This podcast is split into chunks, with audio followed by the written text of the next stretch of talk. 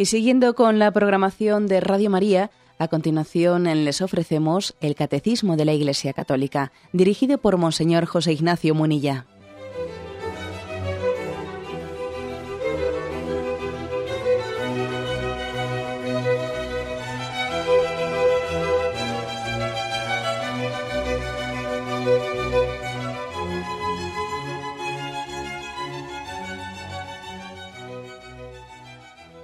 Cordial saludo a todos los oyentes de Radio María. Un día más, con la gracia del Señor, proseguimos el comentario del Catecismo de nuestra Madre la Iglesia. Hoy comenzamos en el punto 2709. Con él se abre la explicación de la oración de contemplación.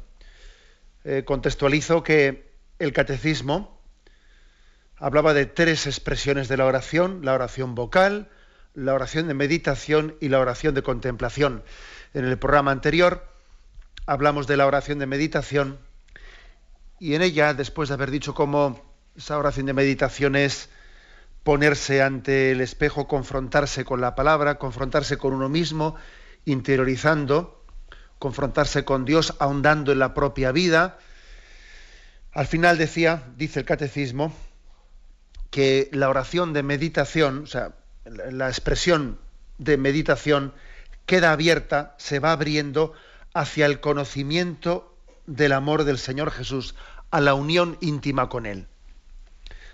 La meditación, si está bien hecha, no es únicamente una reflexión racional abstracta de qué dice este texto, cómo lo aplico, no, no, sino que va confluyendo en la contemplación. Está fundida casi, ¿eh? una cosa con la otra. Por eso ayer también concluíamos diciendo que no nos podemos imaginar esto de meditación, contemplación, oración vocal como si fuesen momentos distintos. ¿eh?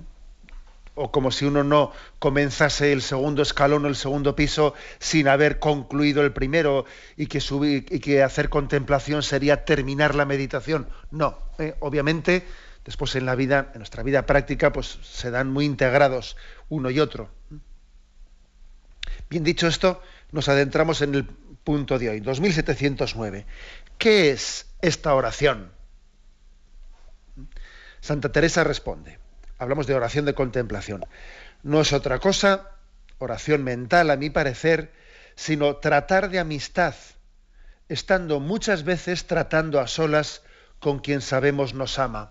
Una oración perdón, una oración, una definición muy tradicional, esta de Santa Teresa, la que define qué es la oración. ¿eh? La repito, no es otra cosa oración mental, a mi parecer, sino tratar de amistad, estando muchas veces tratando a solas con quien sabemos que nos ama.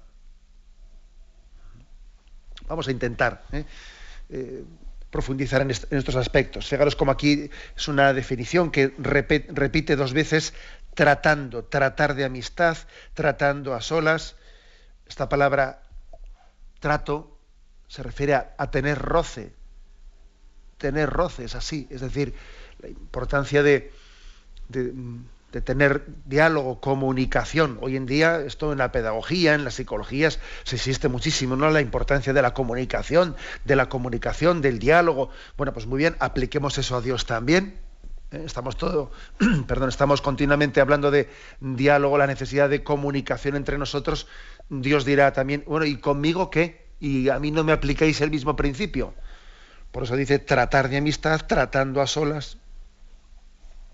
Y además dice, estando muchas veces, tratando de amistad, estando muchas veces tratando a solas es una existencia muy grande la que tiene Santa Teresa, que esta cita es de Santa Teresa de Jesús, del libro de la vida, una existencia muy grande en la perseverancia en la oración. Ayer ya hicimos mención a ello y he buscado aquí un par de textos de Santa Teresa muy hermosos y muy bellos en los que hace esta afirmación, la afirmación de la importancia de la voluntad y de la decisión de estar con Dios recogidos y atentos esta voluntad y este deseo es imprescindible para que Dios nos dé el don de la oración, para que uno llegue a ser alma de oración, como se dice, es importantísimo la voluntad y la decisión de estar con Él, de tratar con Él. Dice este texto de Santa Teresa, que es precioso, está en el camino de perfección, capítulo 21, dice, los que quieren beber de este agua de la vida y quieren caminar hasta llegar a la misma fuente, como han de comenzar, y digo que importa mucho y el todo, una grande y muy determinada determinación de no parar hasta llegar a ella. Venga lo que viniere, suceda lo que sucediere, trabájese lo que se trabajare, murmure quien murmurare, siquiera llegue allá, siquiera me muera en el camino o no tenga corazón para los trabajos que hay en el camino, siquiera se hunda el mundo. Qué fuerza, ¿eh? Tiene Santa Teresa, qué fuerza. Aunque se hunda el mundo, determinada determinación. Digan, no digan, allá que voy. ¿eh? Dice también en ese, mismo capítulo 21 del, del Camino de Perfección. Se ha de notar mucho que el alma que en este camino de oración comienza a caminar con determinación y puede acabar consigo de no hacer mucho caso, ni consolarse ni desconsolarse mucho, y ternura o la del Señor, que tiene andando gran parte del camino y no haya miedo de tornar atrás, aunque más tropiece, porque va comenzando el edificio en firme fundamento. O sea, que viene a decir Santa Teresa, a ti no te importe mucho que tengas consolaciones o que tengas desolaciones, a ti no te importe mucho que estés seco, y que, que no saques eh, pues, esa especie de sentimiento interior que parece que a todo el mundo nos gustaría, tener cuando rezamos, a ti no te importe mucho eso eso que nosotros que le, damos tanta importancia, que haya tenido un sentimiento interior, que, me haya sentido consolado. Santa Teresa dice, tú para eso no, no te centres mucho en eso. Que no está eh, la calidad de la oración en tener gustos, ternura, ni en tener lágrimas, dice Santa Teresa, sino en servir con justicia y fortaleza de ánima. O sea, en ser perseverante, en ser fiel en, la convicción de, ser de Cristo, de ser de Cristo. Sin que eh, lo, afectivo sea lo que nos tenga que eh, hacer entender que esa oración es buena o es deficiente. Fijaros qué planteamiento hace, hace aquí Santa Teresa así de, de entrada. Por eso dice, estando muchas veces, muchas veces, tratando a solas, ¿no? Es algo tan importante eh, nuestra relación con Dios que hacerlo alguna vez, de vez en cuando en nuestra vida, es totalmente insuficiente. ¿Por qué? Porque Dios es, es el todo. Dios es el todo. Entonces, si aquel al que me dio la vida, aquel que me ama, que me llama una vida eterna, para estar siempre con Él, si yo pienso que, bueno, ya trataré alguna vez con Él, a ver si eh, encuentro algún ratito suelto por ahí, que tenga por ahí perdido y que no tenga nada que hacer para estar con Dios. Madre mía, pero qué planteamiento es ese. ¿Eh? ¿Qué planteamiento es ese? Quien, eh, piensa en esos términos, eh, los he ridiculizado un poco, pero, pero yo creo que hay una gran, pues una, gran verdad en esa manera de pensar ¿no? que, que nos retrata muchas veces. Quien piensa en esos términos es que no se da cuenta de lo que es la oración. Por eso dice estar muchas veces, Santa Teresa. Estar muchas veces, porque si uno tiene conciencia de quién es Dios, Obviamente tiene que estar muchas veces, porque Dios es el todo, no es un capitulito aparte, ¿no? Así insignificante que a algunos les viene bien, que no. En Él vivimos, nos movemos, existimos. Es que Dios o es el todo de nuestra vida, o si no, como muchas veces hemos comentado en este programa, o es el todo, o si no, es una deformación, una caricatura nuestra. Por eso Santa Teresa pide esa centralidad en la oración para que pueda haber oración contemplativa, ¿eh? si, no, si no es imposible. ¿no? Y dice dos veces en esta definición, no es otra cosa oración, a mi parecer, sino tratar de amistad, estando muchas veces tratando a solas con quien sabemos nos ama, tratar, tratar, y dice a solas, tratar a solas, que os podéis imaginar que aquí Santa Teresa no está diciendo en contra de la oración comunitaria, ¿no? No, van por ahí los tiros. Pero ¿a qué se refiere Santa Teresa con esa existencia de quedarse a solas con Dios? Especialmente lo que Santa Teresa está diciendo es que el cimiento de la oración en ese cimiento de la oración hay que poner siempre la humildad. ¿Qué se entiende por humildad? Bueno, pues que uno tome conciencia de quién es Dios y de quién eres tú. La humildad es vivir en verdad y es tomar conciencia de lo que somos cada uno. Y si uno vive en verdad, vive en humildad, pues se dará cuenta que el maestro de la oración es siempre es Dios y Dios presente en nuestra alma. Que solo Dios puede dar su amor, solo Dios nos puede enseñar a orar, porque orar es amar. Y los libros, los maestros de oración, los métodos que podamos hacer son, son vamos, pequeños auxilios, ¿no? Auxiliares, serán auxiliares de Dios, pero solo Dios da la oración y el don de la oración por sí mismo a los hombres. El alma que va al acto de la oración se tiene que dar cuenta y fijar en la memoria y en la imaginación que va a estar con Dios a solas. Eso es lo, principal. Cuando uno va a hacer oración dice, voy a estar con el Señor a solas. Voy a tratar directamente con Dios. Tomar conciencia de ello en el momento que vamos a hacer un rato de oración. Voy a tratar con Él.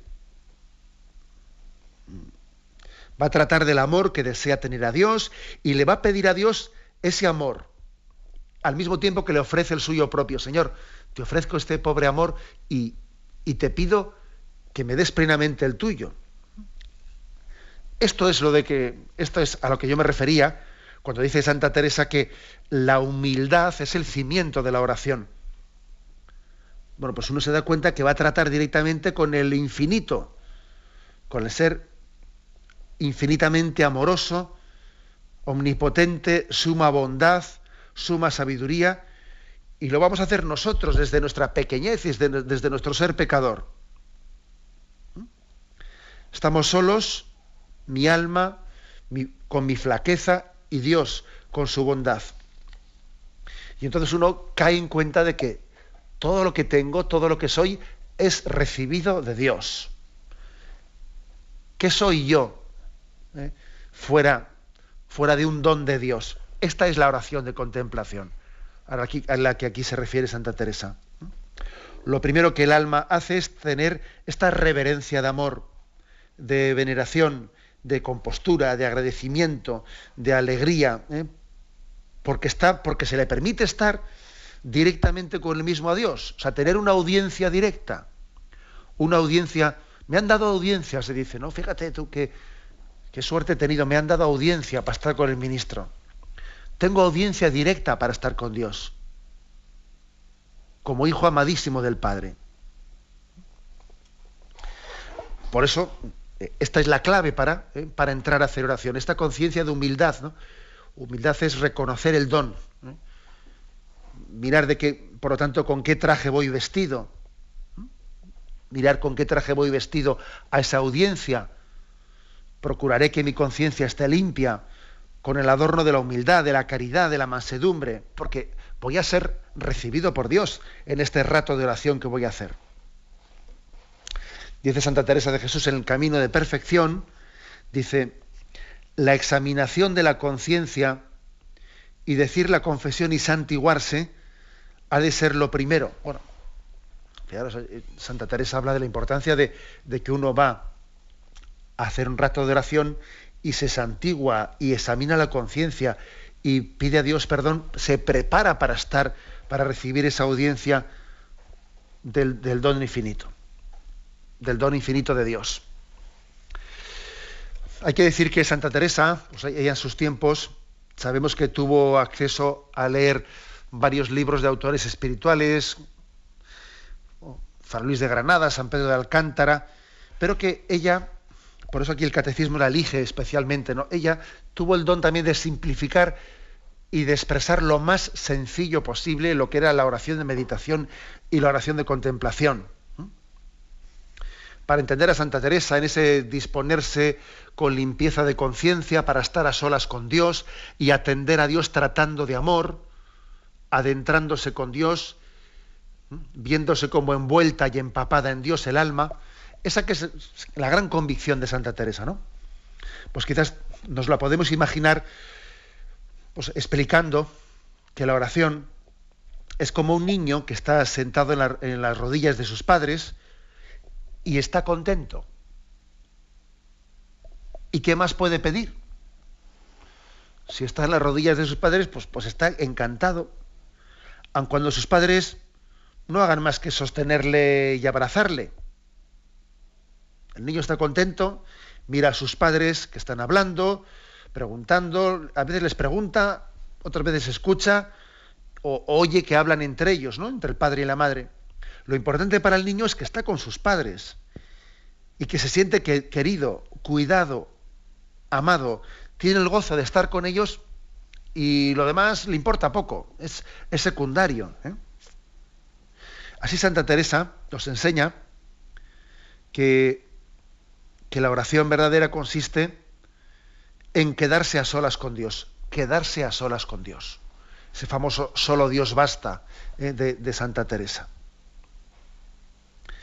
El alma está sola o se mira sola, amorosa, irreverente con Dios, amor infinito, y con la presencia humilde y la atención fija en Dios, le pide confidencialmente su amor, deseando amarle sin medida y dejándose amar. Se lo pide con palabras o calladamente, ¿eh? con las palabras del corazón. Esta es la clave de la oración contemplativa a la que se refiere Santa Teresa. Tenemos un momento de meditación y seguimos enseguida.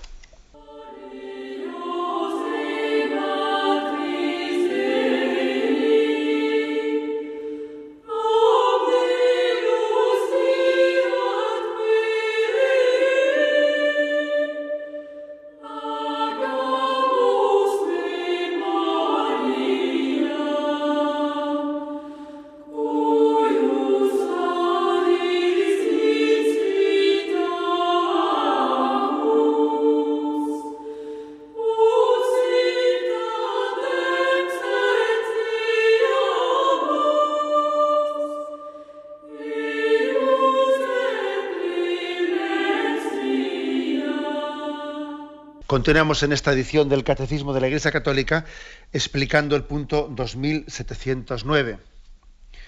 En esa famosa definición de la oración que hace Santa Teresa en el capítulo octavo de la vida de su autobiografía, dice que la oración es tratar de amistad estando muchas veces tratando a solas con quien sabemos que nos ama. Claro, no es tan, no es tan fácil quedarse a solas con Dios. Dice, tratando a solas. No es tan fácil quedarse a solas con Dios en silencio y atención, sin que incesantemente entren en nosotros imaginaciones, quehaceres, preocupaciones que nos distraen de esta mirada y atención a Dios. Impaciencias, ¿eh? que muchas veces son consecuencias de apegos que tenemos, de ansiedades. Hay dos tipos de distracciones. Unas que son fruto de, bueno, sencillamente de una imaginación poco controlada, poco educada, pero también hay otro tipo de distracciones que son ya no frutos de, una imaginación difícil de controlar, sino de un apego, un apego que nos está continuamente trayendo a la memoria eh, pues, cualquier cuestión, el dinero, el dinero, el dinero, y entonces detrás de esa imaginación descontrolada hay un apego que está pendiente de ser purificado y que nos quita la, paz, el sosiego. ¿eh? Pongo un ejemplo, pero pueden ser muchísimos más, claro. Y entonces, digamos que la, la oración es dejarse amar por Dios, que parece que es pasivo, algo pasivo, pero también hay algo muy activo, que es que no es tan fácil quedarse a solas con Dios y dejarse amar con Él. Y hay que barrer mucho la casa para que el Señor nos pueda amar. ¿eh? mejor dicho, para que nos podamos dejar amar por Dios. Dios nos ama, pero nosotros no nos dejamos amar por Él. Y hay que barrer mucho para dejarse amar por Él. Luego, hay algo de pasividad en dejarse amar por Dios, pero hay también un trabajo muy activo, es una continua actividad para desapegarse de todo aquello que me impide atenderle a Dios y estar con Él. Hay que coger la, la escoba entonces dice, ¿qué hace el alma estando a solas con Dios? Pues dice, nada y, todo. Las dos cosas, nada, porque dice, lo importante aquí es dejarse amar por Dios. Sí, sí, pero tienes que hacer todo también, las dos cosas. Porque eso de dejarse amar por Dios es una tarea muy seria. Arrancar eh, apegos, mm, luchar, eh, luchar contra nuestras turbaciones, deshacernos en alabanzas, en ofrecimientos, en pedir y en esperar de Él. Esto, dice Santa Teresa, esta es la magnífica oración, que tiene inmenso provecho para el alma y muy rápidamente le prepara para recibir el don de la oración y subir a la cima más alta y a la perfección deseada. Es como el niño abrazado al cuello de su padre, mirándole a los ojos. ¿eh? Es así. ¿eh? Que vamos a ver que también puede haber desalientos, porque también el niño se cansa de estar en brazos de su padre. También el niño se cansa y puede tener momentos de decir, oye, déjame ya, que quiero correr un poco, ¿no? Pero no pierde ni disminuye su amor. ¿Mm? Esa es la clave. Entonces, esta oración, tratando de, de amor a solas con el Señor, es decirle a Él muchas veces que yo me deje amar por Él, Dios mío, que no me canse de acudir a ti, contigo solo y a solas, y mirando que me miras, mirar como te mira, y el mirar es la atención, y la atención es hablar a Dios y escucharle. ¿Eh? Mira que te mira, y mira que te ama, y cae en cuenta de ello, y que ese amor de Dios llene tus expectativas, y diluya tus tristezas como la nieve se derrite ante el sol. Esta es la clave ¿eh? de esta oración, de contemplación. No olvidemos las palabras de Santa Teresa eh, en el capítulo 13 de la vida que dice, porque lo más que hemos de procurar al principio es solo tener cuidado de, de, sí sola y hacer cuenta de que no hay en la tierra sino Dios y ella. Y esto le conviene mucho. En este lenguaje medieval de Santa Teresa tan así, tan atrayente. O sea, que aquí tú ten en cuenta, tú procura caer en cuenta de que tener cuidado de caer, de caer en la, eh, pues en la conciencia de que estás tú sola con Dios. Y eso te conviene mucho.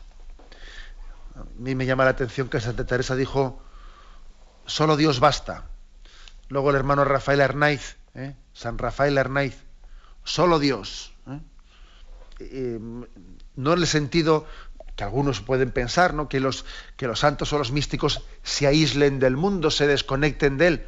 No, si en el sentido de que no permiten que haya ningún apego, ningún apego que les esté apartando de Dios, tener la casa perfectamente barrida para dejarse amar por Dios, porque muchas veces nuestro gran drama, el gran drama del hombre es que está distraído en montones de cosas y no pone atención al amor de Dios, estar a solas con Dios.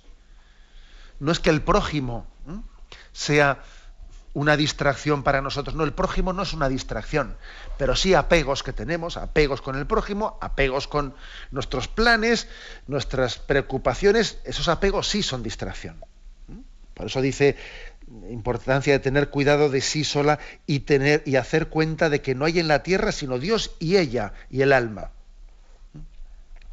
Recógete en la oración y mira que solo existe Dios y tú en la tierra Tú para Dios y Dios para ti. Estas expresiones ¿eh? teresianas son impresionantes, ¿no? Solo existe Dios y tú en la tierra. Eh, cuando el amo se sienta, eh, pues el perrito fiel y cariñoso se recoge en sí a los pies del amo, hecho un ovillo, y, pero a nada que el amo se mueve, el perrito levanta la cabeza y las orejas y mira al amo. Parecía que estaba dormido, pero no estaba dormido porque estaba con su amo y le atendía con fidelidad, recogido. En cuanto que el amo se ha movido, enseguida el perrito ha puesto eh, las orejas bien, bien tiesas y se ha dado cuenta que su amo igual va a salir y se va a levantar y él también se levanta. ¿no? Bueno, pues imágenes como estas o, tantas otras son imágenes para hablar de la atención amorosa que tiene que haber en la, en la oración atención amorosa, ¿eh? que sería una frase para, para definir lo que aquí queremos transmitir. Bien, este es el punto de partida, como una breve explicación, ¿no? breve explicación de esta definición de Santa Teresa tan famosa, tratar de amistad, estando muchas veces tratando a solas con quien sabemos que nos ama.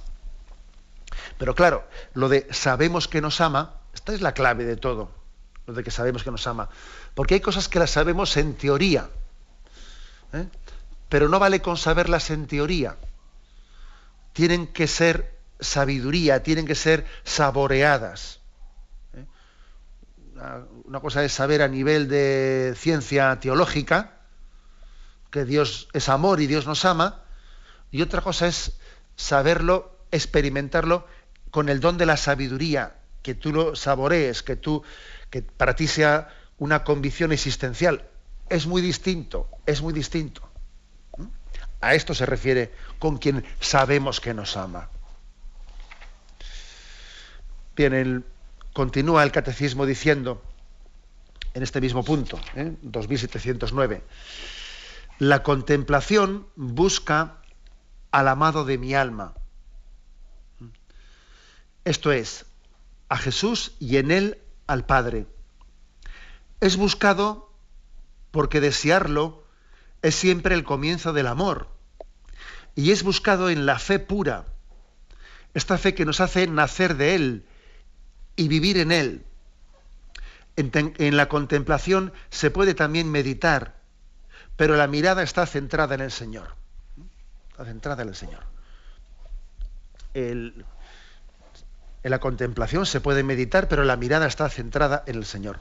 Lo característico de la contemplación es que uno, eh, así como en la meditación, en la meditación uno se puede perder más en detalles, ¿eh? pues mira, eh, por ejemplo, pues aquí como esta respuesta de, los apóstoles, en este pasaje determinado, están los apóstoles con Jesús, un episodio del milagro la multiplicación de los panes, el niño que lleva los panes, los peces, etc. Uno, en la meditación, se puede fijar en muchos detalles de todos los personajes que van rodeando, ¿no? pero al final en la contemplación, la mirada está centrada en el Señor en la fase más meditativa de la oración, eh, pues uno se fija en, muchas cosas, aplicaciones morales, aplicaciones morales, consecuencias que saca eh, para su vida, bueno, pues todo eso está muy bien, ¿no? Pero luego llega un momento en el que, en el que ya me dice, bueno, pues ahora yo ya pongo los ojos en el Señor. Ahora ya no se trata de, de aprender cosas o aplicaciones morales para mi vida, Ahora se trata ya en la contemplación de que pongo los ojos en el Señor y veo en Él la fuente del amor del que yo bebo, la fuente de la que yo bebo. Esto es lo específico de la oración de contemplación, que no quita lo anterior, ¿eh? pero por eso dice, buscar al amado de mi alma. Aquí viene ese texto del, del cantar de los cantares, buscar al amado de mi alma. ¿eh? Tenemos un momento de reflexión y continuaremos enseguida.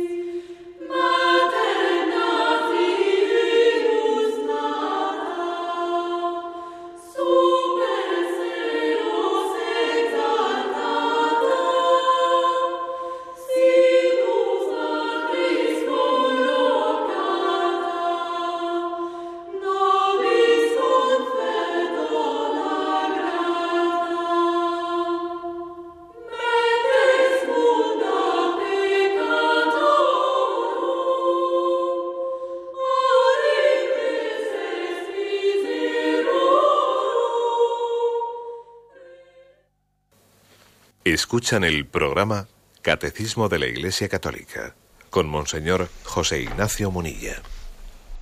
Continuamos en esta edición del Catecismo explicando el primero de los puntos que habla de la oración de contemplación, el punto 2709. Y aquí el Catecismo nos refiere un texto bíblico del cantar de los cantares. La contemplación busca al amado de mi alma. Y dice el, el libro del Cantar de los Cantares, capítulo 3, versículo del 1 al 4. En mi lecho, por las noches, he buscado el amor de mi alma.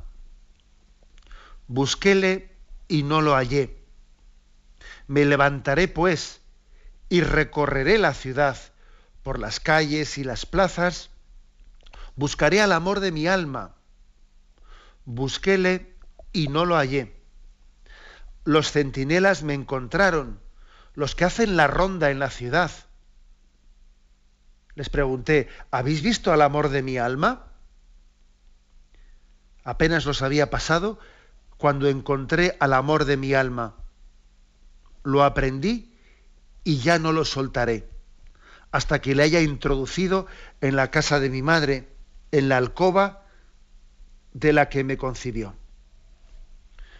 Como veis, un texto muy bello, muy hermoso, de este cántico que está en el libro del Cantar de los Cantares, Mm, que habla de, un amor de, de, un alma que busca, busca sedienta mm, y además busca por las noches y se siente insatisfecha porque no lo haya, no lo encuentra.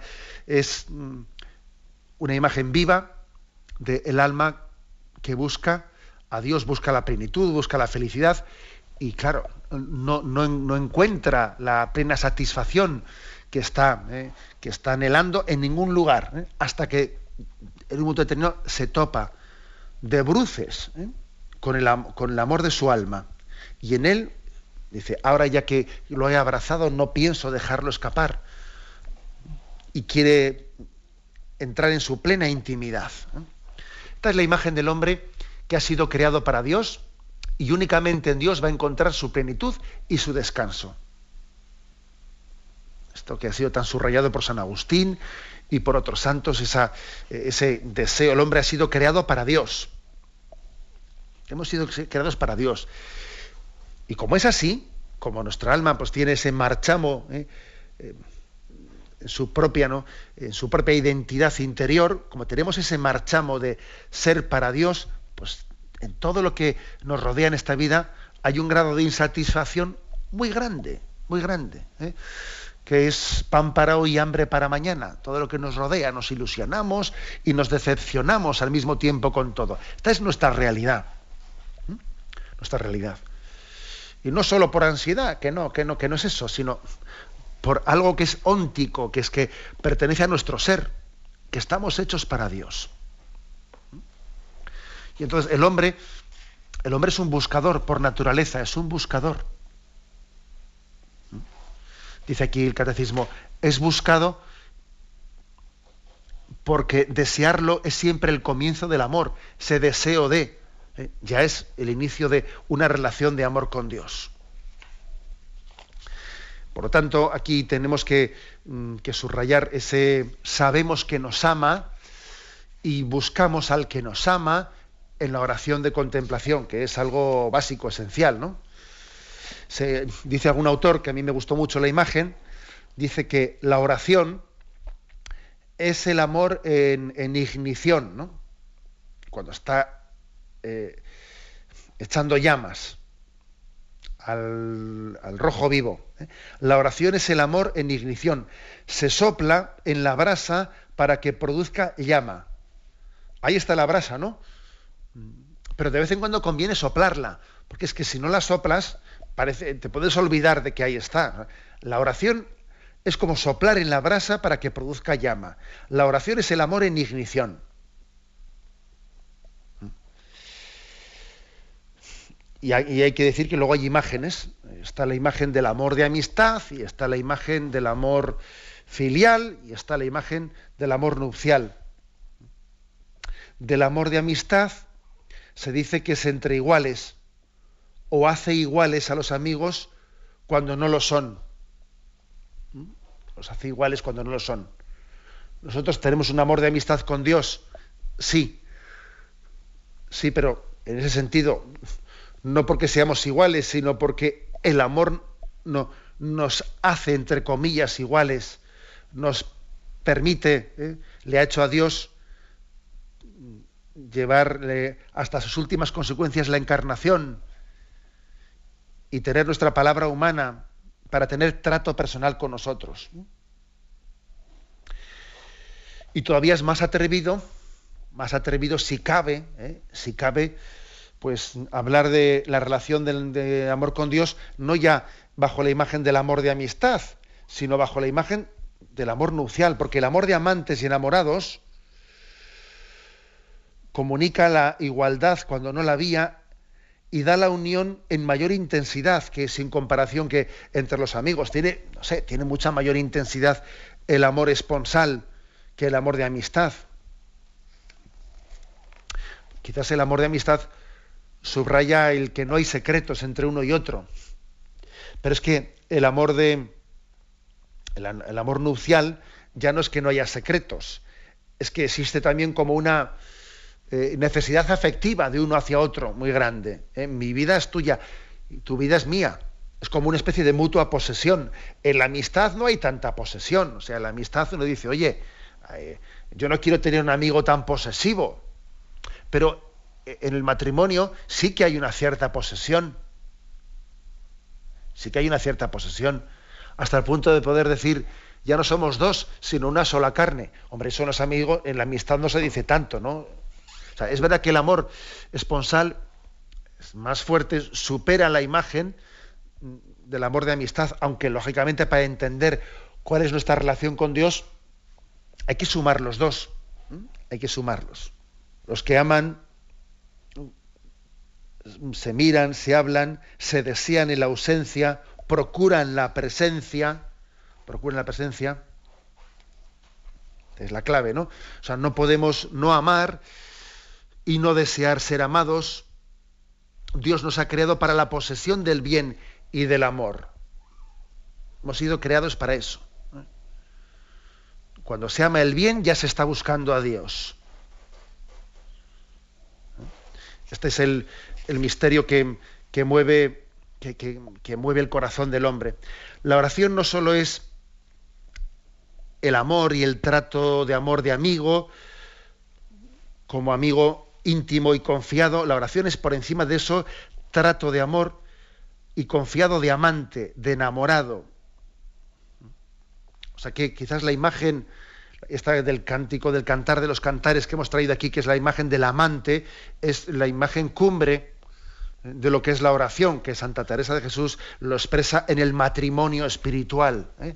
Matrimonio espiritual. Dios que se desposa con nosotros, el desposorio. Eh, la imagen de la relación de Dios con nosotros bajo la, bajo la imagen esponsal.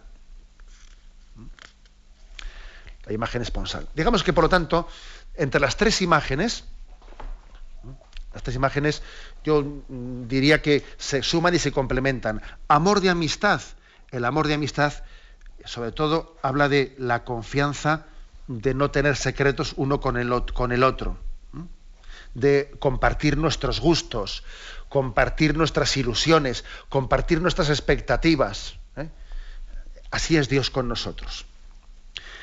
El amor paterno-filial, ¿eh? del cual todavía no, todavía no hemos dicho nada, pues el amor paterno-filial sobre todo es un amor, desde luego, mm, no está puesto no es el de dos personas al mismo nivel, que parece que es el amor de amistad, sino que es el nuestro, el amor del Hijo hacia el Padre, es un amor de la plena confianza y abandono en la paternidad, en la maternidad.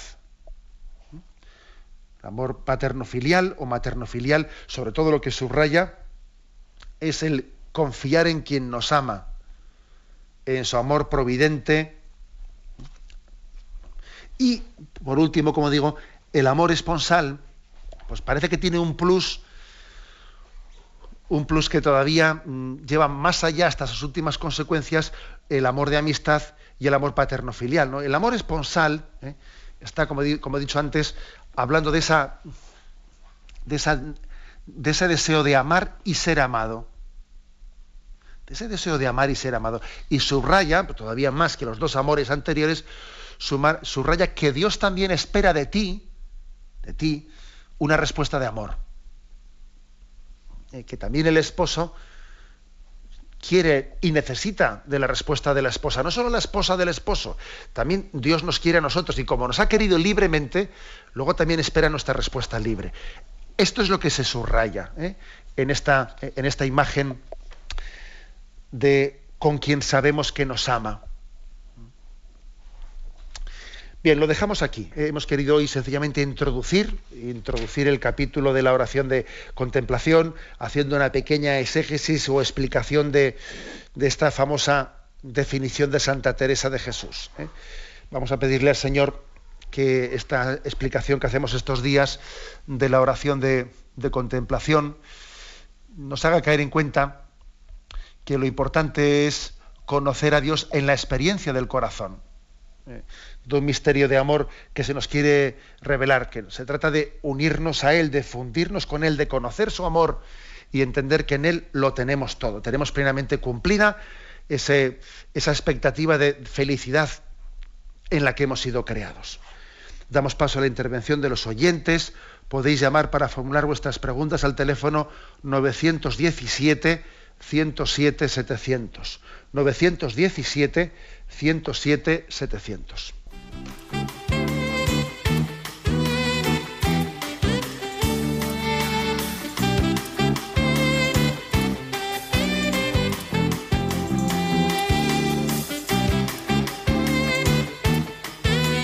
Radio María le ofrece la oportunidad de recibir en su casa sus programas favoritos.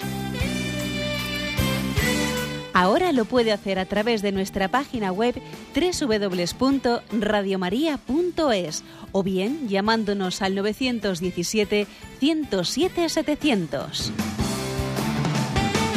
Pídanos el programa que más le interesa en cualquiera de sus emisiones, especificando el día y la hora que lo ha escuchado. Solo nos tiene que decir si lo quiere en CD de audio o CD o DVD en MP3. Haga su solicitud en el 917-107-700 y en www.radiomaria.es. Radio María, más cerca de usted.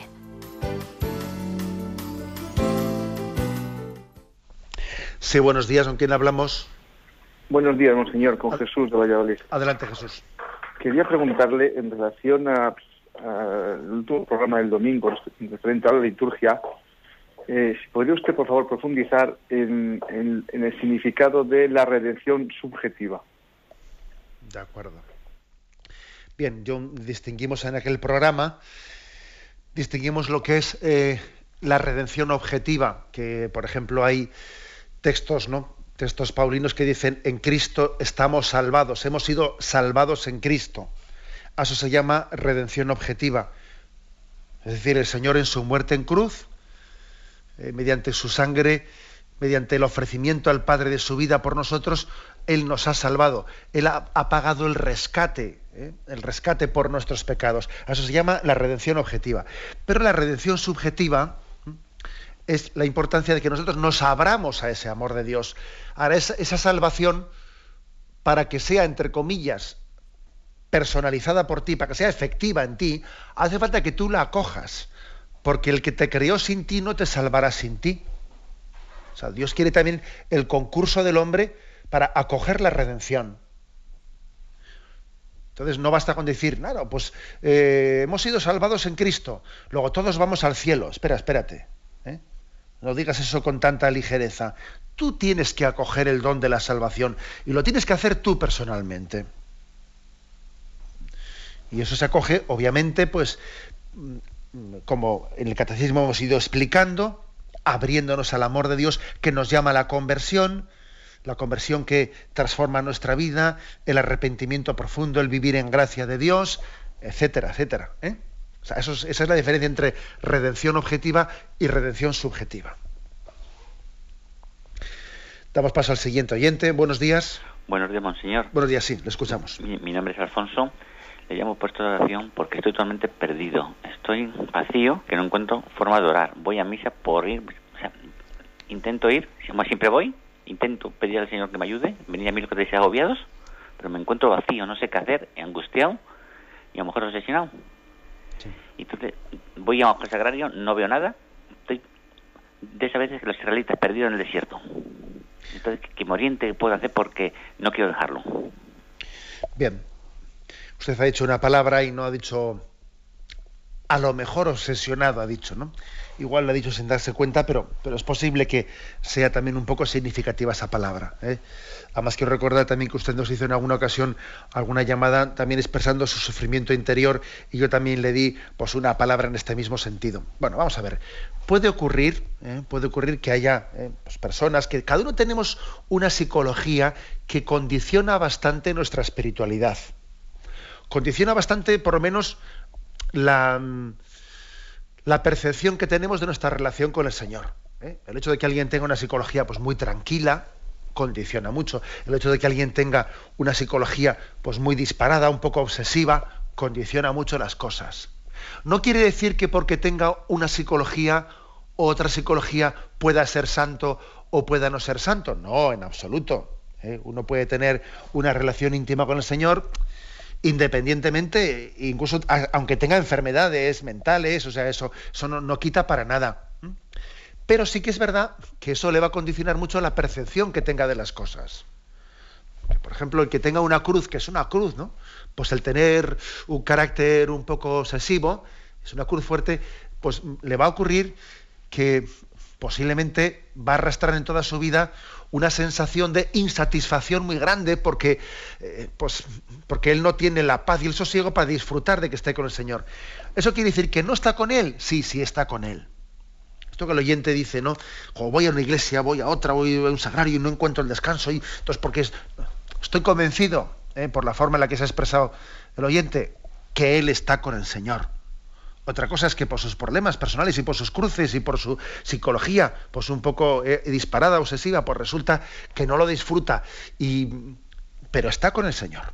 ¿eh? Yo, como siempre me oís, que, soy en ello muy insistente, os digo, mm, bueno, pues también eh, para, en todos los casos, ¿no? Pero especialmente pues en estos que es importante tener un acompañamiento espiritual para que haya quien le diga, tú estás con el Señor, no, no, no confundas el estar con el sentir, porque igual tú no lo sientes, pero estás con Él, estás con Él, y Él te quiere y Él te acompaña, a pesar de, eh, pues a pesar de tus cruces, ¿no?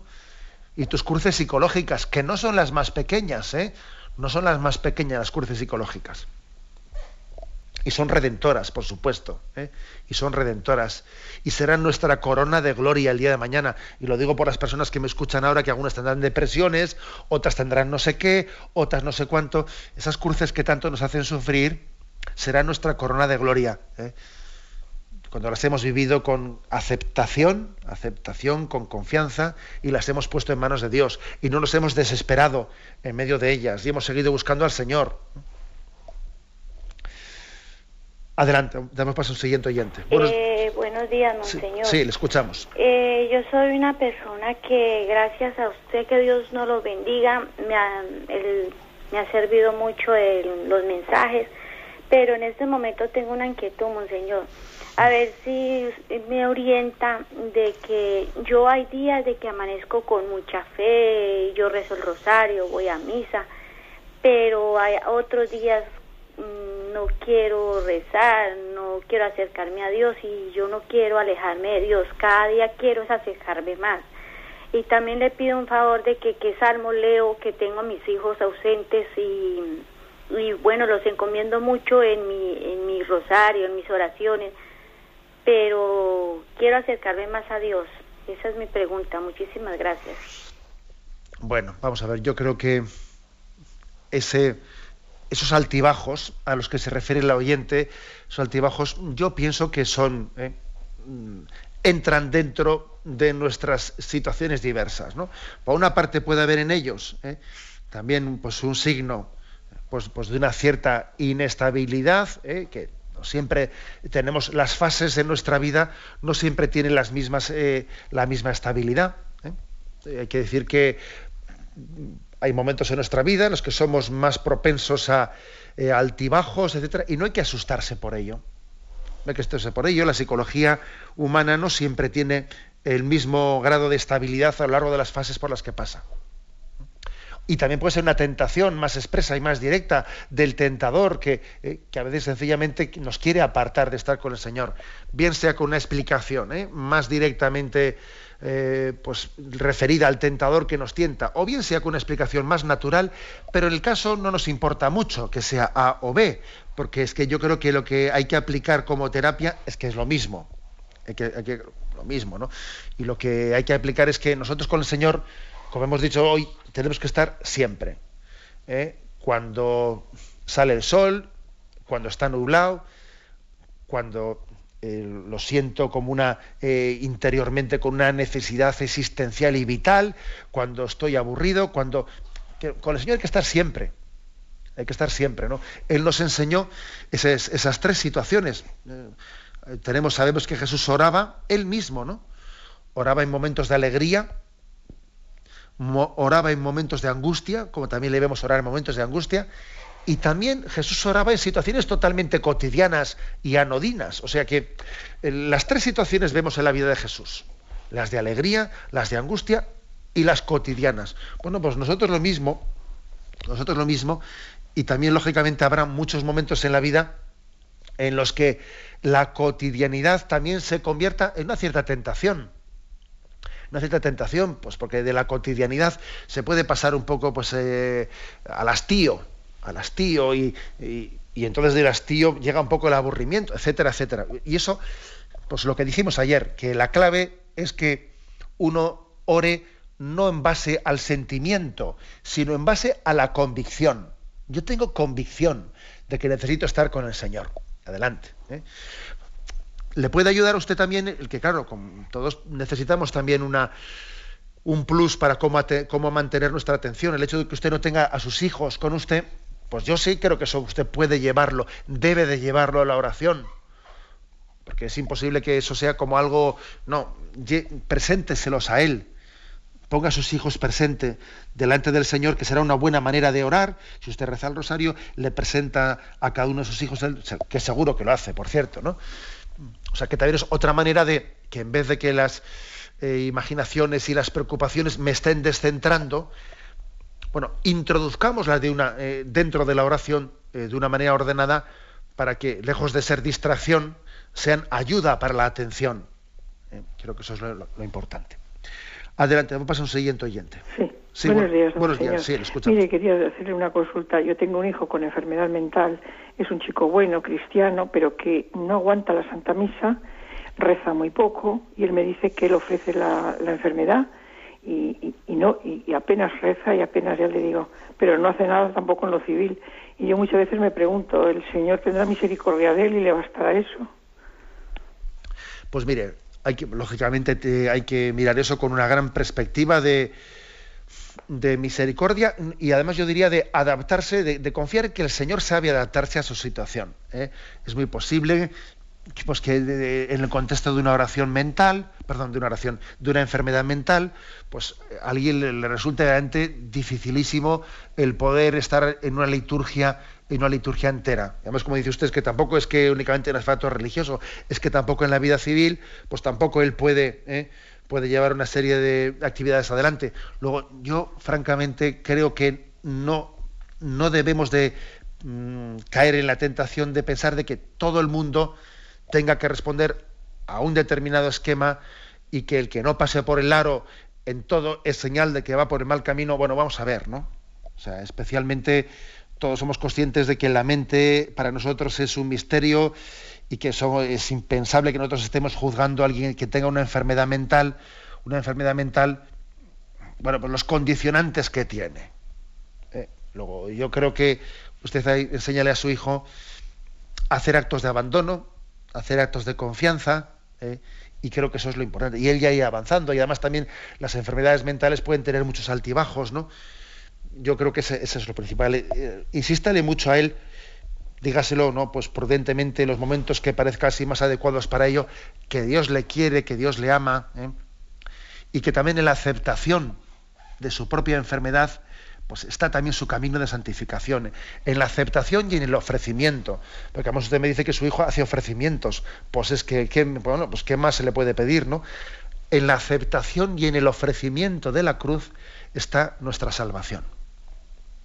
Damos paso a una última llamada. Buenos días. Buenos días. Sí, le escuchamos. ¿Qué actitud debe, debo tomar como cristiana ante una persona de iglesia que se, que se identifica como defensora de ciertas cosas, eh, por ejemplo, mujer maltratada en este caso, y, y te decepciona?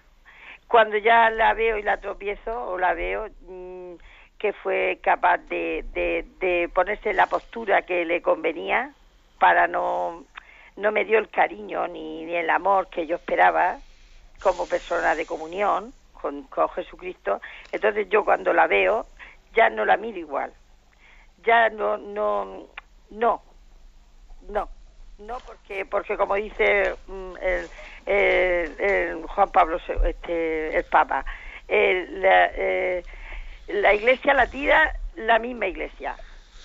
Mire, eh, tenemos el tiempo cumplido casi. Le digo una palabrita, usted me ha dicho una palabra. No me dio el cariño que yo esperaba y me siento decepcionada.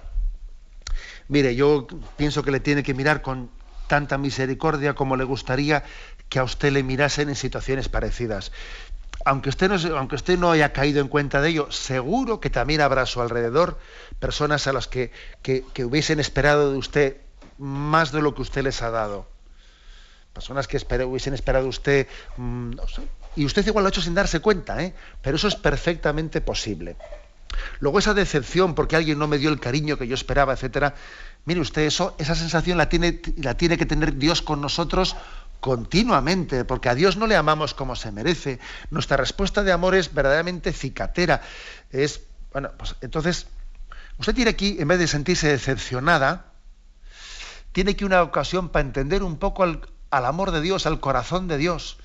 Este, este, corazón que tanto ha amado al mundo y a cambio ha recibido eh, tantos desprecios. Luego, yo creo que en vez de escandalizarnos, en vez de rajar las vestiduras, pues tenemos que mirar con ojos de misericordia como nos mira el Señor cuantas tantas veces pues le, decepcionamos. ¿eh? Tenemos el tiempo cumplido. Me despido con la bendición de Dios Todopoderoso, Padre, Hijo y Espíritu Santo. Alabado sea Jesucristo.